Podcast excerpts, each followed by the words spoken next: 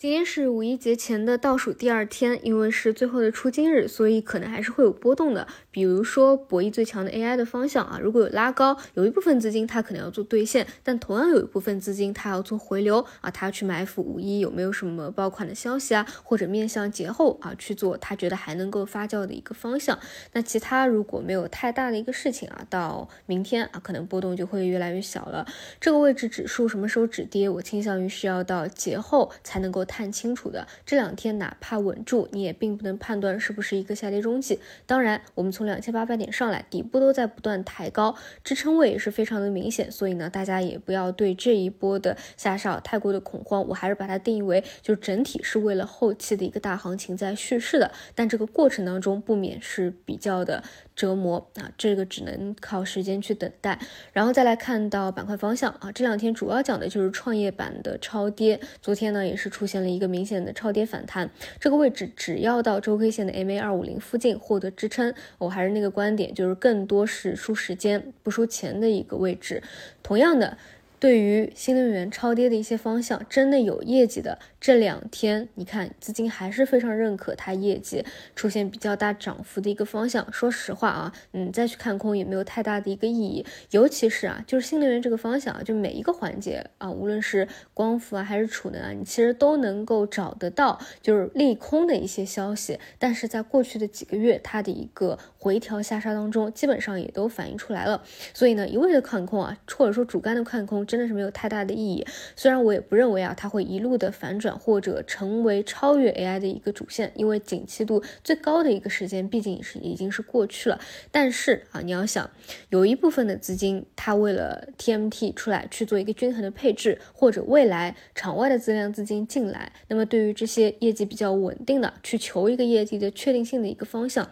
其实呢，还是会去做一定的配置的。这一点我最近提到的是宁德时代上次出业绩的一个时候。除此以外，像被 AI TMT 抽血一路阴跌的个别的医药方向，其实也是如此。那现在比较微妙的点是什么呢？AI 的 TMT 重仓的人，他其实是很担心新能源会起来的，因为这是一个跷跷板。同样，新能源的人他也会担心反弹出来，资金还是会去 TMT。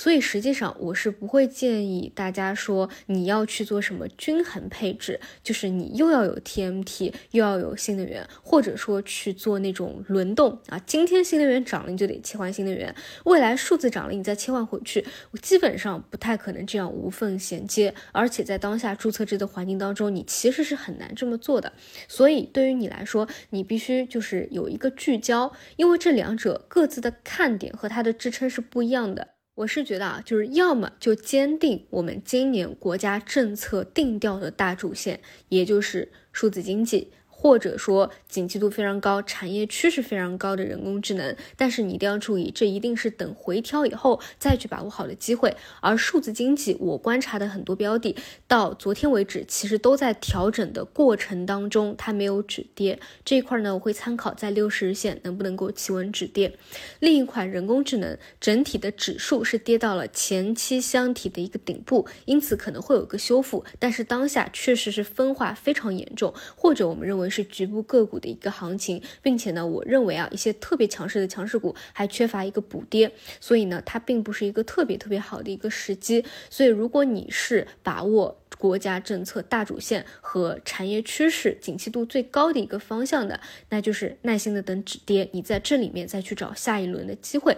那要么呢，你就是坚守这些业绩相对确定性比较强的。你看这两天反弹，你也可以观察起来，就是真的是资金也比较认可的那些新能源的方向向或者新技术的一个方向。你求的就是一个权重，就是那种大票龙头股，它业绩的一个确定性，或者像这个新技术那样未来的一个弹性，而且你得。等待什么呢？等待未来场外资金的增量资金入场，才会做一个配置，或者场内一部分资金发现啊，TMT 这一块需要跟一些低位的板块做一个均衡配置了，那一部分切过来的资金，就它就是短期反直接反转啊，也会比较难一些。就是这两者，你至少呢要选择一个更多的去聚焦着做啊，就不，我是觉得啊，这个均衡配置其实。不太容易赚钱，甚至反而容易在当下的环境里面去亏钱，而且呢也会手忙脚乱一些。所以呢，这个还是要呃稍微聚焦一点的，就不要想着每一个轮动都去做，真的。比较难。另外呢，就是昨天收评的时候，在着重讲了一下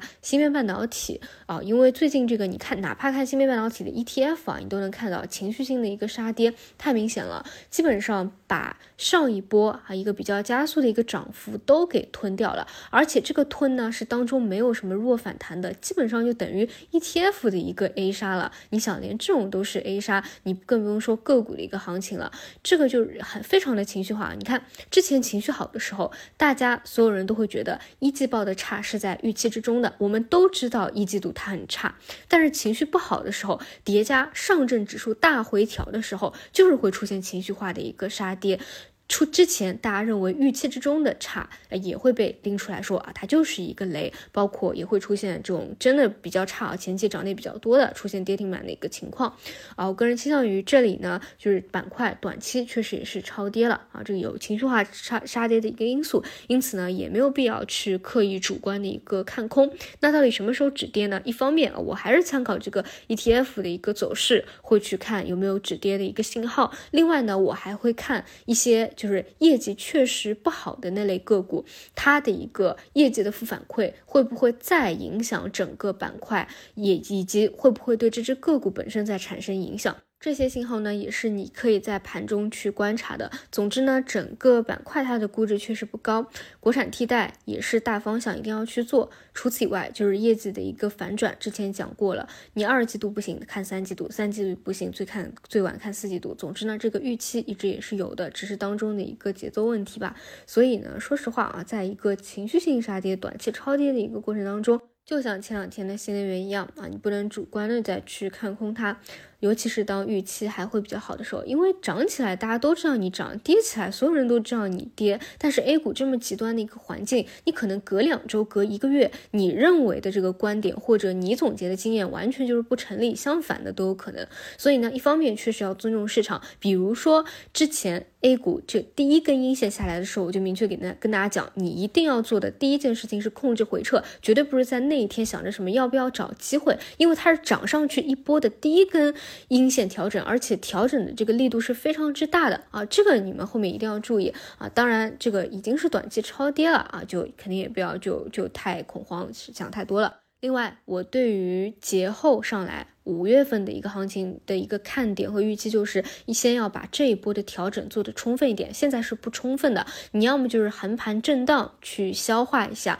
要么呢就是再跌那么一下啊，去寻一个底部支撑，然后把这个这一波的调整给做完了啊。然后我觉得后面再去看一波新的上升行情，差不多是这样的一个思路啊。所以当下呢，整体还是要控一下仓位。当然，就是我说的那些超跌的方向啊，就不要过于的恐慌。然后 AI 这一块儿。你当然还是现在的一个主线是有机会的，但是能不能够做啊，一定是聚焦个股细分，就一定不是之前的一个普涨的行情了，看你自己到底有没有这个能力啊，再在里面去参与。好的，以上就是今天内容，那我们就中午再见。